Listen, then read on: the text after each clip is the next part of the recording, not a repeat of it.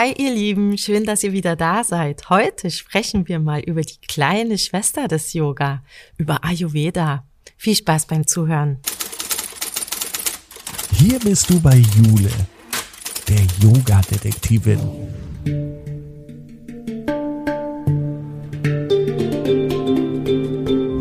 Sie begibt sich mit dir auf Spurensuche in der Yoga-Welt.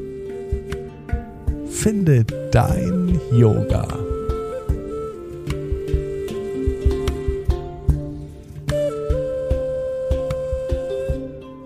Herzlich willkommen, liebe Nancy, in meinem Yoga-Podcast, die Yoga-Detektivin. Hallo Jule, freut mich, dass ich hier sein darf. Super schön, dass du da bist. Wir haben heute ein spannendes Thema vor uns. Aber bevor wir anfangen, sag doch vielleicht mal ganz kurz was über dich. Hi, ich bin Nancy. Ähm, ich bin Ayurveda praktizierende ähm, Therapeutin und Yogalehrerin. Und ich lebe in Thailand schon seit siebeneinhalb Jahren und habe oh, dort spannend. mein eigenes, meine eigene kleine Ayurveda-Praxis, die heißt Ayu for Life. Und ähm, ja, genau. Wie kommst du denn nach Thailand? Also mit dem Flugzeug, aber wieso wohnst du in Thailand? ja. Ähm, ja, ich habe äh, Deutschland tatsächlich schon vor zehn Jahren verlassen, bisschen über zehn Jahren. Und ähm, der Grund dessen war damals ein Burnout. Ähm, ich habe hm. als Key Account Managerin gearbeitet, ähm, als Außendienstmitarbeiterin oder ja Key Account Managerin und es hat mich halt sozusagen in den Ruin getrieben. Vielleicht können sich da viele jetzt irgendwie mit identifizieren. Mhm. Und ich hatte halt einen großen Call damals, mein Leben ähm, etwas größer zu verändern. Und der Call war zu reisen. Und ich dachte, ah. okay, mal für acht Monate reisen, um mich wieder zu finden, um äh, wieder in die Balance zu kommen, um zu schauen, was ich machen möchte. Ja, und tatsächlich sind aus acht Monaten zehn Jahre geworden. und ähm, ja, die, das erste Jahr bin ich nur in Asien gereist, dann bin ich noch in Australien gelandet, habe dort ein Jahr gelebt und als Barista gearbeitet, bin dann wieder zurück nach Asien, wieder nach Thailand. Ich lebe auf Kopangan und dann hat es mich das erste Mal nach Indien gezogen, wo dann wahrscheinlich auch ähm, direkt unser Thema Ayurveda beginnt. Da hat meine äh, ja, das Licht des Ayurvedas, ähm, dieser uralten ähm, Medizin, angefangen beim Herz zu scheinen. Hm. Und dann hat es mich noch mal kurz nach Deutschland gezogen, aber ich wusste einfach, Nur ganz das ist kurz. nicht mein Weg. Genau, nur ganz kurz. Und ich wusste, das geht nicht. Ich habe mich nicht mehr in Deutschland gesehen. Ich, ähm, ja, und ich wusste einfach auch durch eine äh, innere ähm, Erfahrung, eine meditative Erfahrung, die ich hatte in Indien machen durfte, dass ähm, ja Deutschland nicht mehr mein Ort ist und dass es Kopangan ist. Und dann habe ich da mhm. noch mal mhm. reingespürt und nachgespürt. Und ähm, ja, dann hat sich entschieden, dass mein neuer Lebensort erstmal Kopangan wird. Toll, so seit sieben Jahren jetzt. Siebeneinhalb Jahren, ja. Ja. Wahnsinn. Und dort verknüpfst du jetzt quasi die Yoga-Praxis mit Ayurveda? Ganz genau. Ja, ich bin Yogalehrerin. Das ist so der, wo mein Weg so begonnen hat ähm, in diese diese uralte Praxis. Äh, dort bin ich Yogalehrerin, aber mein äh, Hauptfokus über die Jahre ist Ayurveda und dadurch hat sich auch meine eigene Praxis ähm, dort aufgebaut. Oh, toll. Erklär uns doch mal, was Ayurveda eigentlich ist. Hat ja bestimmt ja. schon jeder mal gehört, ist ja öfter mal in aller Munde, aber was, was ist das eigentlich so ganz genau? Genau, es wird halt oft ähm, im Yoga-Bereich vergessen, ja, in der Yoga-Praxis, dass Ayurveda ähm, eigentlich so die die Sister Science, sagen wir so im Englischen, ähm, von Yoga ist. Und Ayurveda ist ja die uralte Medizin, ähm, die äh, von Indien stammt und ein Wissen von Körper, Seele und Geist, ähm, ich sage immer auch Bewusstsein und ähm, Senses, also die Sinnesorgane, mhm. äh, hat, was mehr als 5000 Jahre ähm, an Wissen mit sich bringt. Also ja. es ist einfach eine Medizin, eine uralte Medizin, ähm, die all das zusammenführt im ganzheitlichen. Oft separieren wir ja leider Körper, Seele und Geist und denken, Ja. das, was im, im Geist passiert, passiert nicht im Körper. Äh, Oder Ja. was im Körper ist, hat gar nichts mit dem Geist zu tun. Mhm. Ähm, so denken wir in der Ayurveda nicht. Körper und Geist oder der Mind ähm, sind halt miteinander verbunden. Und die Mhm. Ayurveda hilft uns, das in eine Synchronisation oder Harmonie zu bringen und diese Harmonie mit der Natur zu leben, mit dem natürlichen Zyklus der Natur, dem wir auch Okay. sehr gerne entgegenwirken, weil wir ja, wir Menschen immer gerne alles besser wissen. Ja, und weil wir ja immer ganz viel tun müssen, ne? Also wenn es mal so eine Ruhephase gäbe, dann können wir uns die ja oft nicht leisten. Genau, wir müssen ja immer ständig produktiv sein und was tun. Hm. Ja. Ganz genau. Und wie verbindest du das dann mit Yoga? Ähm, also Yoga und Ayurveda haben einen festen Bestandteil.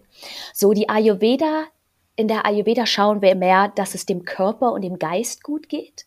Und in der Yoga, im Yoga ähm, kümmern wir uns mehr um das Geistige und das Spirituelle. Also uns einfach im Körper frei zu fühlen. Das ist ja Mhm. das, die wirkliche Yoga-Praxis. Sag ich mal, uns in unserem eigenen Körper frei zu fühlen durch die, die Asana-Praxis. Und im Mhm. Ayurveda ist es so, dass wir uns erstmal überhaupt kennenlernen. Oftmals wissen wir ja gar nicht, wer wir sind, wie unser Körper richtig funktioniert. Was tut uns gut? Was brauchen wir? Was sollen wir eigentlich essen? Was sollen wir nicht essen? Ähm, welche Das klingt Sport jetzt aus? fast Welche, ein bisschen, ja, ein bisschen andersrum, weil normalerweise ist man beim Yoga ja mit dem Körper dabei. Weißt du? genau, Und jetzt das ist ja erklärst oft du uns, dass der Körper eigentlich ins Ayurveda gehört. Also ich meine, natürlich ist der Körper natürlich auch dabei, weil du natürlich mit dem Körper auf die Matte gehst. Ja. Aber die, die wirkliche Essenz von Yoga ist, sich im Körper frei zu fühlen. Hm. Aber trotzdem müssen wir uns ja um diesen Körper, in dem wir leben, kümmern. Und wir Ja. sollten uns sehr gut um den kümmern, um den gesund zu halten. Und damit wir natürlich auch mit viel Freude unsere Yoga-Praxis auf der Matte durchführen können und auch das Leben genießen können. Weil wenn der Mhm. Körper und der Geist nicht gesund sind oder nicht im Gleichgewicht, dann haben wir oft keine Freude am Leben. Ja. Ja. Und im Ayurveda gesagt. geht es, geht es wirklich darum, uns in dem, im Ganzen kennenzulernen. Ja, was, was für Lebensstil ist wichtig oder passt zu mir in meiner individuellen Konstitution, die wir uns im Ayurveda anschauen? Erklär mal, was welche- das ist. Verschiedene Konstitutionen. Genau. Also kann man sich da jetzt auch selber irgendwie einsortieren vielleicht? Oder ist das nicht so schnell gemacht? Du kannst es natürlich machen, äh, indem du äh, einen Test machst, einen Konstitutionstest oder einen Dosha-Test. Aber oftmals ist das nicht empfohlen. Es ist schon gut, zu einem ja erfahrenen Ayurveda-Praktizierenden oder Doktor zu gehen. So die Basis des ayurvedischen Wissens ist basiert auf den fünf Elementen, welche sind Äther, Luft, Feuer, Wasser und Erde. Und Mhm. basierend darauf, über die Qualitäten dieser Elemente, ähm, gibt es die Doshas. So nennen die sich, die Konstitutionstypen im Ayurveda, Doshas. Ja. Und vielleicht habt ihr das auch schon mal gehört. Ähm, da gibt es Vata, Pitta und Kapha. Das sind die drei Konstitutionstypen oder Doshas ähm, im Ayurveda. Und jeder dieser Dosha-Typen ähm, hat Qualitäten.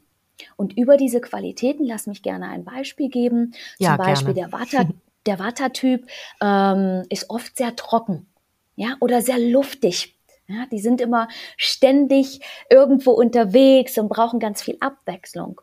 Nichtsdestotrotz leidet der, der Vata-Typ oft unter Trockenheit. Was ist Trockenheit? Trockene Haut, trockene Haare, trockene Nägel oder leidet unter Verstopfung, also Verdauungsprobleme.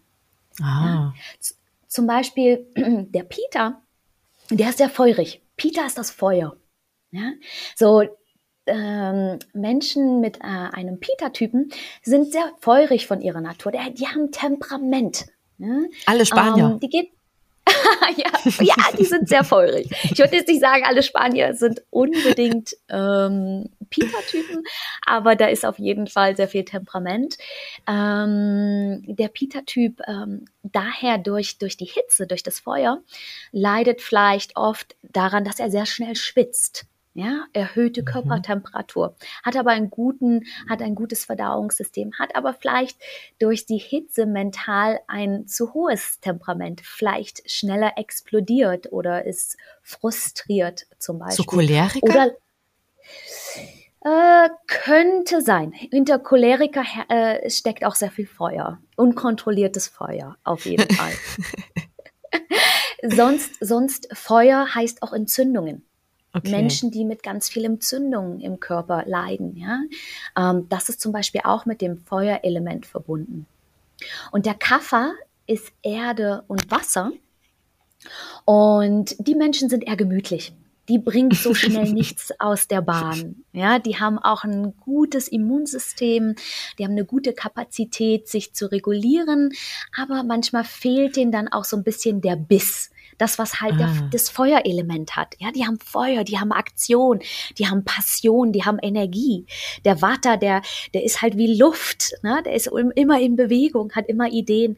Und der Kaffer, der ist so ein bisschen der gemütliche. Ne? Der braucht so manchmal so eine kleine, mehr so eine Stimulation, damit der Kaffer sich bewegt oder vielleicht auch was verändert. Also das so nur mal in Kurzform. Aber der scheint ja dann auch sehr ja, der scheint aber sehr zufrieden zu sein dann, wenn der einfach immer gemütlich ja. rumsitzt. Definitiv hat er etwas mehr Zufriedenheit vielleicht als äh, die anderen zwei Doshas. Ja, aber es kommt immer drauf an, ähm, welcher Dosha du bist, äh, ob du nur ein Single Dosha bist, ob du ein Mix Dosha bist, eine Mix Konstitution ähm, oder auch ähm, schauen wir natürlich, ob du dich gerade in einer ähm, in einem Ungleichgewicht befindest. Mhm. Und da gibt uns einfach die Ayurveda ein, ein wundervolles, ganzheitliches Verständnis über uns selber. Und das ist ein Verständnis für mich, als ich es kennenlernen durfte, als ich das erste Mal in Indien war, wirklich etwas, wo ich so dachte, warum denken wir nicht alle so? Warum funkt funktioniert unsere Medizin nicht so? Ja. Warum integrieren wir das nicht in unser tägliches Leben? Und das gehört, Ayurveda gehört genauso mit auf die Matte wie Pranayama. Uns in unserem Körper zu verstehen. Was braucht der Körper? Welcher Yoga-Stil passt eigentlich zu mir und meiner Konstitution und wo ich gerade bin? Und hier verbindet sich einfach Ayurveda und Yoga äh, wundervoll.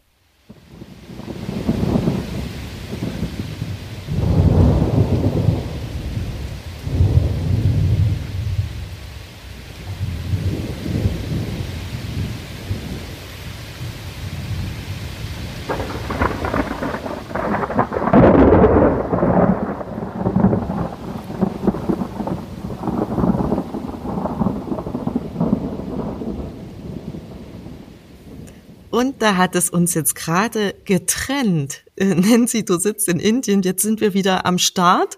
Ähm, bei dir hat's gedonnert und geregnet und jetzt geht's aber wieder, oder? Ja, ja, ich sitze hier in den Himalayas und hier geht es wettertechnisch ziemlich ab. Okay, Schauen wir mal, also ob wir, wir dabei bleiben. Genau, also wir sind stehen geblieben, warum wir Ayurveda nicht bei uns im Leben integrieren können. Warum wir Ayurveda nicht bei uns im Leben integrieren können. Ja, oder was heißt können, ähm, warum wir es einfach nicht tun? Weil wir es nicht tun, genau. Das ist, glaube ich, eher die Frage. Ich denke, ähm, also erstmal ist, glaube ich, wichtig zu sagen, dass Ayurveda für jeden Menschen ähm, vorteilhaft ist. Also es gibt keinen, der nicht von einem ayurvedischen Lebensstil profitieren würde. Ähm, ja. Warum machen wir es oft nicht? Weil wir es nicht verstehen wir, wir verstehen den ayurvedischen Lebensstil nicht. Meine Erfahrung mit der Arbeit meiner Klienten ist, dass sie sich oft überfordert fühlen, dass sie fühlen, dass die dass der Ayurveda zu viel Regeln hat, ähm, mhm. man zu wenig nicht tun darf oder zu viel tun darf. Ähm, hier möchte ich euch alle einmal abholen. Ähm, ja, gerne. Das ist nur, wenn wir den Ayurveda nicht verstanden haben. Was müssen und wir denn das, tun, wenn wir es verstehen? Genau. Das ist, also erstmal ist es wichtig, überhaupt seine, seine Konstitutionstypen zu verstehen. Darüber haben wir ja schon gesprochen. Mhm. Vata, basierend auf den fünf Elementen. Und ganz wichtig im Ayurveda, in ähm, ja, das, das Wissen des Lebens ist, dass alles eine Qualität hat. Alles, was wir konsumieren, entweder physisch, also Lebensmittel oder auch über unsere fünf Sinne hat eine Qualität. Was meine ich mit Qualität? Entweder etwas, was wir konsumieren, macht uns trocken. Etwas, was wir konsumieren, gibt uns Feuchtigkeit oder ja Öl. Äh, etwas, was wir konsumieren, macht uns entweder heiß, also gibt uns Hitze, Feuer oder mhm. kühlt uns ab. Ja? Äh, etwas, was wir konsumieren, macht uns entweder aktiv oder langsam oder schwer oder leicht. Und ah. das ist die Sprache, die wir im Ayurveda denken. Zum Beispiel hm. hattest du mich ja auf einen Post angesprochen, den ich ja. gemacht habe, ne? Ja. wo ich ähm, darüber gesprochen habe, dass zum Beispiel Limonenwasser warmes Limonenwasser, ja, oder Limettenwasser, was wir ja ganz viele, äh, was ganz viele trinken am Morgen und als sehr gesund erachten. Grundsätzlich ist das mhm. ja auch, weil das Wissen dahinter ist, es macht uns basisch. Deswegen machen das ganz viele, ja. Ähm, aber das ayurvedische Wissen ist dahinter, Limette oder die, die Zitrone, Zitrone ähm, ja. hat eine trockene Eigenschaft. Das heißt, okay. für zum Beispiel Menschen, die sehr Vata-lastig sind oder ein typisches Vata-Dosha haben oder ein erhöhtes Vata-Dosha haben, was die meisten übrigens von uns haben, bei ja. der, bei dem stressigen Leben, was wir führen, okay. ähm, oder du hattest ja auch gesagt, wir, wir sind ja ständig in der Produktivität. Ähm, nichts tun oder Entspannung ist ja sozusagen fast verpönt, können wir ja gar nicht. Oder wir wissen gar nicht mehr, wie es geht. Ja, die Kunst der, der Entspannung ist ja für uns alle. Das, das süße Nichtstun. Das süße mhm. Nichtstun. Selbst wenn wir denken, wir tun nichts, sind wir bei Social Media. Ja. Und genau, genau das ist Watter. Das ist Watter. Das ist absolut Watter. Kontinuierlich etwas tun wollen, kontinuierlich in Bewegung sein. Ja, mm. so und die Zitrone oder die Limette oder das warme Limettenwasser macht uns mehr trocken. Das heißt, es ist nicht gut für jemanden, der Watter oder auch Pita ist. Ähm, und das ist halt sowas, was, ja. Heißt das dann, dass es das noch mehr verstärkt? Ja, ja, das verstärkt äh, dem, die Trockenheit des Watters noch mehr. Der Watter ist trocken, der Watter ist leicht, ähm, der Watter ist immer sehr aktiv, immer in Bewegung und das würde die Trockenheit des Watters erhöhen. Hm. Und was macht der jetzt, um sich äh, quasi ein bisschen nasser zu machen? das, nasser ist gut. Der braucht mehr Öl der braucht Öl. Genau. Entweder mehr Wasser trinken. Ähm, das ist aber auch nicht immer die Lösung. Es geht nicht ja. immer nur im Ayurveda darum, super, super viel Wasser zu trinken. Es geht mhm. mehr darum, zu deinem natürlichen Gefühl des äh, Durst oder des Hungers zurückzukommen. Der Vata braucht Öl. Der braucht Feuchtigkeit. Und das muss der entweder über Wasser einnehmen ähm, oder ähm, über Fette. Und hier mhm. kommen wir zum Beispiel auch zu so einem ganz äh, schwierigen äh, Thema, äh, oft in unserer heutigen Gesellschaft mit den ganzen Diäten, weißt du, oder ja, einer folgt was an. 50 Prozent genau. weniger Fett. Ja, Alles nur 0,1 Prozent Fett. Genau, und hm. überall wird das Fett rausgezogen und das Fett wird als schlechtes erachtet. Und das ist wirklich ähm, ja der Samen für ganz, ganz viele äh, Probleme und Krankheiten, also neurologische also, Krankheiten. Ja, mal andersrum gefragt. Äh, wenn wir jetzt alle so wenig Fette zu uns nehmen und darauf achten, möglichst äh, wenig Fett im Essen zu haben, weil das ja eben auch so propagiert wird, ne, dass Fette für uns schlecht wären, würde man da diesen Vata-Typen quasi kreieren? Und ja. wir würden alle, also ein bisschen provokant gefragt, ne? Und deswegen hängen wir alle auf Social Media rum und wissen gar nicht, dass es ohne auch geht?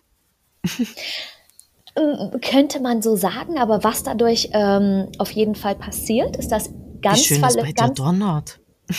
du hörst es, ja. ja. Ähm, ist, auf jeden Fall ist es so, dass ganz viele Menschen dadurch in einem Ungleichgewicht leben und in einem hm. erhöhten oder Vata-Dosha. ja, ganz viel Luft in sich haben. Was heißt denn Luft? Lass uns mal Luft definieren im Vata oder mit der ayurvedischen Sprache, sag ich mal. Luft sind Blähung. Ja, Blähung, ah. äh, Meta metabolische oder ähm, Stoffwechselerkrankungen, Menschen, die ganz viel mit Verstopfung zu tun haben, weil sie zu trocken sind. Es ist eine Erfolgskrankheit. Fast jeder oder jeder zweite Klient, der bei mir in die Praxis kommt oder mit dem ich online arbeite, hat, hat Verdauungsprobleme. Ja, ganz viel hm. Verstopfung, Trockenheit, zu trocken im Körper. Ja, ähm, und da wird doch aber eigentlich immer da wird mhm. doch immer ähm, gesagt, man solle mehr äh, Ballaststoffe essen, mehr Vollkornprodukte. Ja, so denken wir nicht ganz so im, im Ayurveda oder, oder, oder ja, Ballaststoffe, Fiber. Ähm, das kann halt auch trocken machen. Ne? Vollkornprodukte, mhm. Brot macht auch trocken. Ja, es fehlt das ja. Fett, es muss die Fett, das Fett in die, in die Ernährung reinkommen. Und das Fett, wir im Ayurveda ähm, sagen halt Ghee.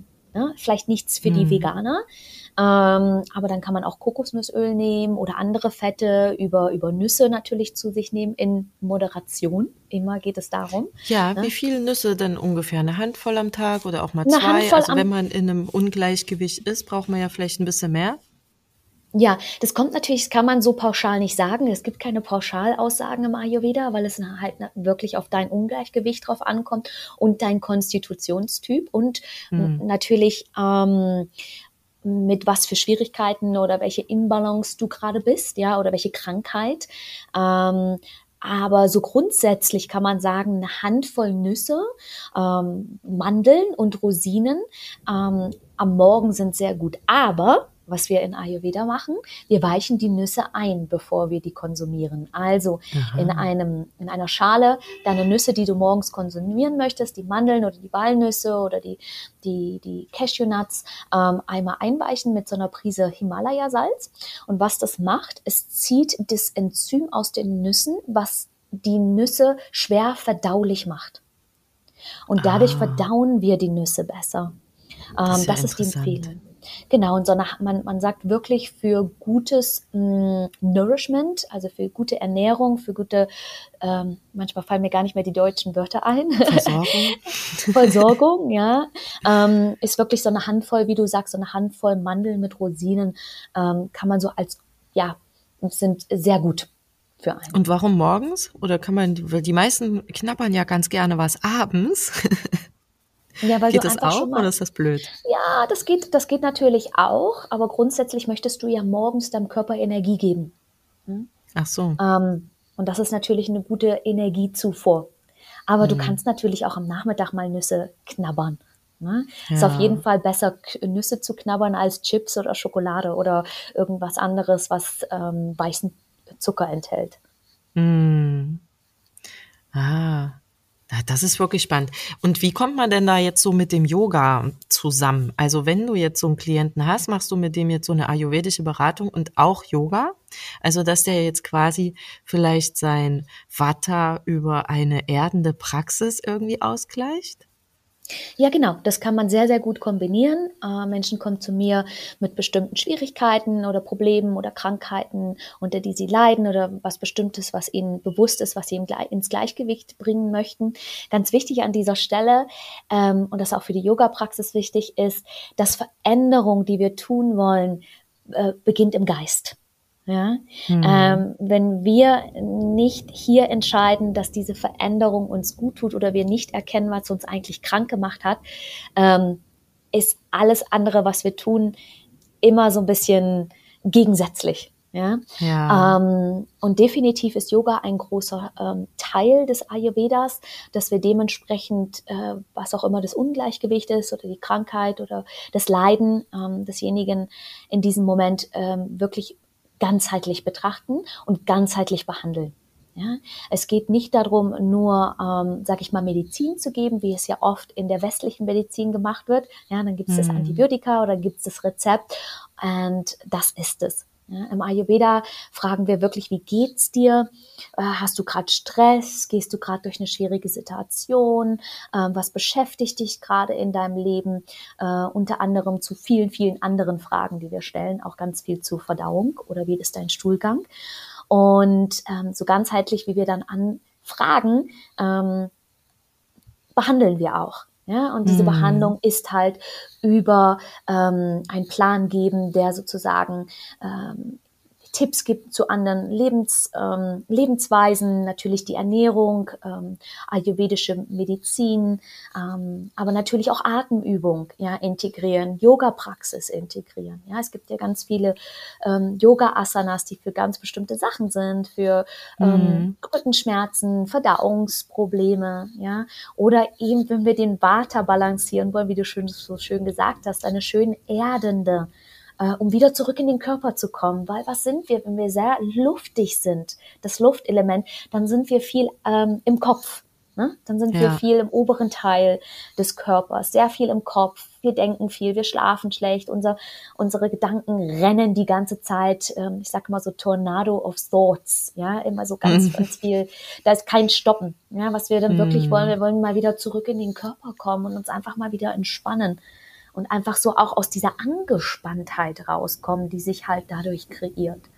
Ja. Und was könnte man da noch essen? Also, oder ist das jetzt so das, was du meinst mit diesen öligen Sachen? Mehr Fette, die einen mehr erdende, mehr erdende Sachen. Also grundsätzlich kann man mehr Kartoffeln. So, ja, nie Kartoffeln machen dich auch trocken. Ähm, Süßkartoffeln. Süßkartoffeln, okay. genau. Also das ist halt so ganz wichtig. Die Sprache der Ayurveda liegt wirklich in den Qualitäten. Wenn wir die mhm. Qualitäten verstehen von dem, was wir konsumieren, und jetzt sage ich nochmal ganz speziell nicht nur Lebensmittel, sondern alles, was so mm. wir von mhm. außen kommen. Social Media hat auch eine Qualität und das hast du ja schon genau so gesagt. Es macht uns sehr luftig. Ja, viel, es macht uns, es geht ins, in, in unser Nervensystem und Butter ist Nervensystem. Ich meine, der ah. Hauptsitz ist der, der Dickdarm im Vata, aber auch das Nervensystem, weil die sind ja verbunden über den Wegesnerv. Mhm. Ja? Ja, ja, ähm, genau. Viel mehr erdende Sachen. Ne? Warme Sachen ist ganz wichtig für den Vata, weil der Vata hat auch die Eigenschaft, kalt zu sein. Kalt, trocken, leicht. Und wir balancieren im Ayurveda immer mit dem Gegensätzlichen aus. Ja? Also eine heiße Suppe? eine warme Suppe. Ja, wenn du jetzt kein Vegetarier bist oder kein Veganer, dann ist eine warme Hühnersuppe super gut mmh, für War ja schon früher gut, ne? Genau. oder eine Rinderkraftbrühe.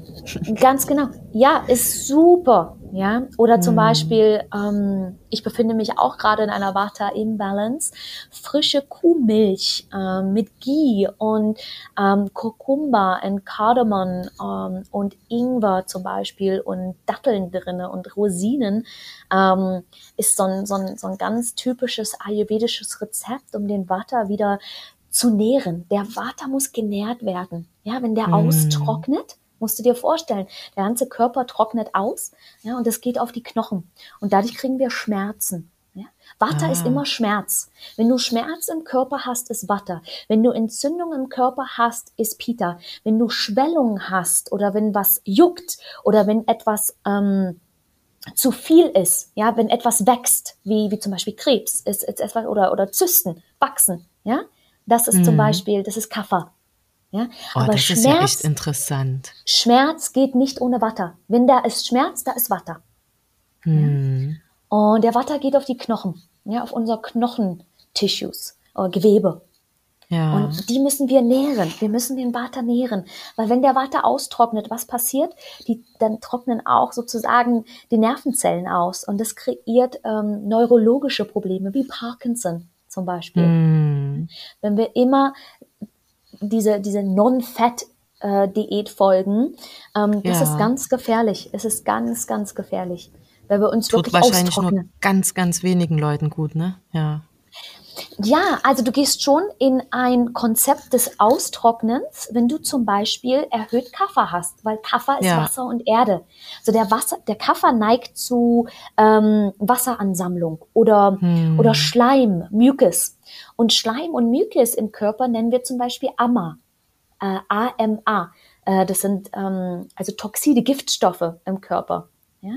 Und die sind sozusagen, du kannst dir das vorstellen wie Schleim. Vielleicht hast du schon mal gesehen, dass du in deinem Stuhlgang Schleim hattest oder den Schleim, den wir morgens auf der Zunge haben, diesen weißen Coat. Mm. Ähm, so das, das ist Amma und das, das blockiert unsere, unsere Kanäle und dann läuft es nicht richtig. Und das müssen wir zum Beispiel austrocknen. Und da benutzen Ah. wir sozusagen das Konzept von Vata. Ja, in der, Also wenn das der ist ja wirklich- ist. Hochkomplex. Und wenn der Pita erhöht ist, dann haben wir ja gesagt, der Pita ist Entzündungen. Ja, Mhm. dann müssen wir natürlich kühlen, weil Entzündungen sind Hitze, ist zu heiß. Ja. Ja, ist zum Beispiel das Gleiche. Stell dir vor, wir hatten ja gerade drei Jahre viele Erfahrung damit. Ja, wenn Fieber Fieber kommt, ähm, was macht der Körper? Der für Körper attackiert den Virus, der reingekommen ist. Und er macht das mit Fieber. Das ist eine normale, und dieses Fieber darf nicht unterdrückt werden. Das ist ein normaler Prozess des Körpers. Ja, Ja, wichtig, ne? Also Sonst wir wird es ja nicht machen. das ist ganz wichtig und ich möchte es wirklich an dieser Stelle, ich hoffe, dass es viele annehmen. Fieber darf nicht unterdrückt werden. Ja? Fieber ist da, um, sag ich mal, den natürlichen Prozess, um dich wieder in den gesunden Prozess zurückzubringen. Ja? Etwas hat dein, ist in deinen Körper gekommen, was da nicht hingehört, ein Bakterium, ein Virus. Und je nachdem, wie stark dein Immunsystem ist, kannst du das entweder gleich wieder rausniesen. Ja, niesen, das ist, was der Körper macht. Der will das rauskriegen oder husten. Äh, wenn nicht, dann fängt sozusagen der Pita äh, einen Krieg an, innerlich. Ja, und der Pita fängt an, diesen Virus oder diesen Bakterium zu verbrennen, zu attackieren mit Hitze. Ja, dass der verbrannt wird, um dich zu schützen, um dich wieder in deinen normalen Zustand zurückzukommen. Bringen. Deswegen sollten wir niemals äh, in einem Zustand von Fieber ähm, ja, dann Antibiotika oder, oder Paracetamol oder was Menschen da auch immer einnehmen, nehmen. Ähm, das ist ganz wichtig und wir sollten den Körper auch nicht überanstrengen mit irgendwelchen Konsum von Essen. Wenn wir krank sind und Fieber haben, sollten wir fasten. Nichts Ja. essen. Ja, das ist Hm, ganz, da hat man ja wichtig. meistens auch keinen Hunger. Genau, genau. Und das, das ist sehr schön, dass du das sagst. Das ist nämlich der, der, der, die natürliche Sprache des Körpers. Und die haben wir verlernt zu hören. Ja? Und da geht es genauso darum, genau dahin zu hören, wenn wir nicht Hunger haben, sollen wir auch nicht essen, weil das ist eine natürliche Anweisung, ne, können wir die mal Ja. nennen, des Körpers. Ja? Aber wir denken, Aber wenn nein, man Appetit hat, ich, wenn du Appetit hast, kannst du essen. Ja, etwas da habe ich aber nicht Leichtes. unbedingt Hunger. Genau, also genau, da muss man halt einfach mal gucken. Ne? Wenn, wenn, wenn du Appetit hast, da gibt's auch wieder noch andere Ansichten, sobald dein, wenn dein metabolisches Feuer noch gut funktioniert und dein Körper in der Lage ist, auch Essen zu verdauen, während er gerade den Virus bekämpft, dann ist das okay. Aber oftmals haben diese, haben viele, viele Menschen den Ansatz von, ich bin schwach, ich muss essen. Ja, Weißt du? das stimmt. Und das, das ist falsch. Ja? Und genau das ist es auch, ähm, wenn es darum geht, was soll, was soll ich denn essen? Ja? Es ist wirklich zu dieser ja, Sprache des Körpers oder die, in, diesen, in diesen Körper zurückzukommen und wirklich zu hören, was brauche ich denn? Und sich auch mal diesen Moment zu nehmen und sich zu fragen, was brauche ich denn eigentlich gerade? Hm. Ja, was macht man, wenn einem nichts einfällt? Also mir geht es manchmal so, ich habe dann Hunger und denke mir, was Ja. könnte ich denn mal essen? Ja, das ist halt wirklich, wenn da nichts kommt, wenn da keine Antwort kommt, ähm, dann, dann ist es oft so, dass wir nicht verbunden sind. Ja, dann sind wir nicht Okay. vo- voll mit uns verbunden. Und das ist natürlich klar, es gehört auch Wissen dazu. Ne? Ayurveda Mhm. ist eine, ist die, ist die, ist, ist das Wissen des Lebens. Ja? Und das, ich meine, das hat 5000 Jahre von uralten ähm, Wissen, ja, und, und Weisheit. Ähm, das braucht natürlich auch so ein bisschen, bis man das versteht und bis man das an sich anwendet und wirklich auch in den Teil, Alltag umsetzt. Hm.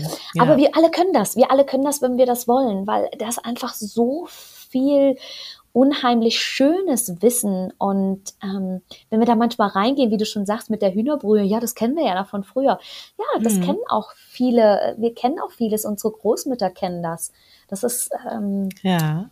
es ist nicht komplett neu. Es ist wirklich Wissen, was wir vergessen haben oder weil wir so wenig verbunden sind mit der Natur. Die Natur Mhm. gibt uns unheimlich viele Heilmittel. Hm, das stimmt. Das ist echt wirklich interessant. Hm.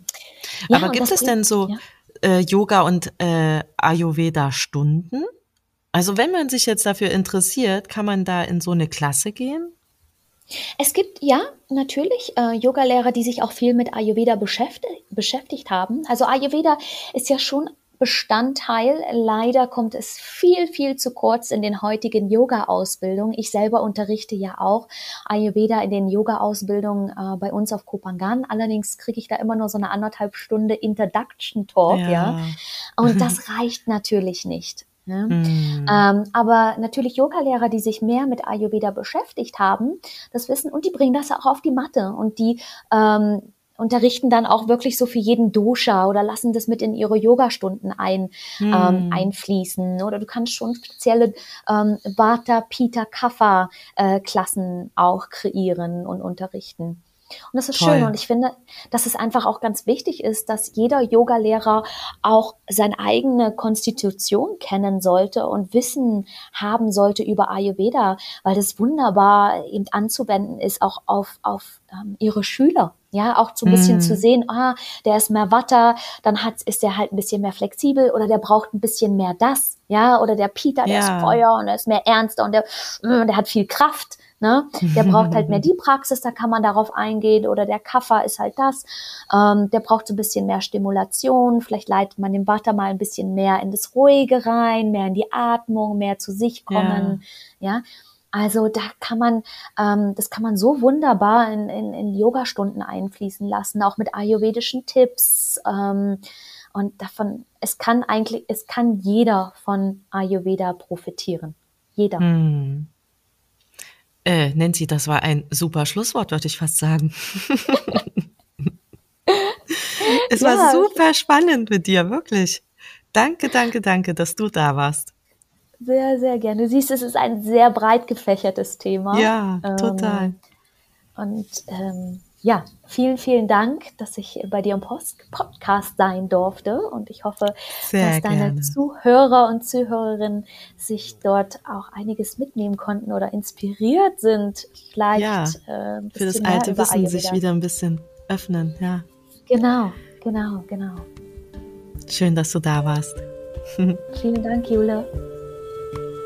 Und für noch mehr spannende Einblicke folgt der Nancy gerne bei Instagram unter nancy-hüttig mit UE und mir natürlich auch der Yoga-Detektivin unter der Yoga-Detektivin mit einem Unterstrich. Und ich würde mich auch sehr freuen, wenn ihr meinem Podcast ein paar Sterne verteilen würdet und vielleicht auch mal eine Bewertung dalasst. Und in der nächsten Folge geht es mal um Klang-Yoga. Bleibt gespannt.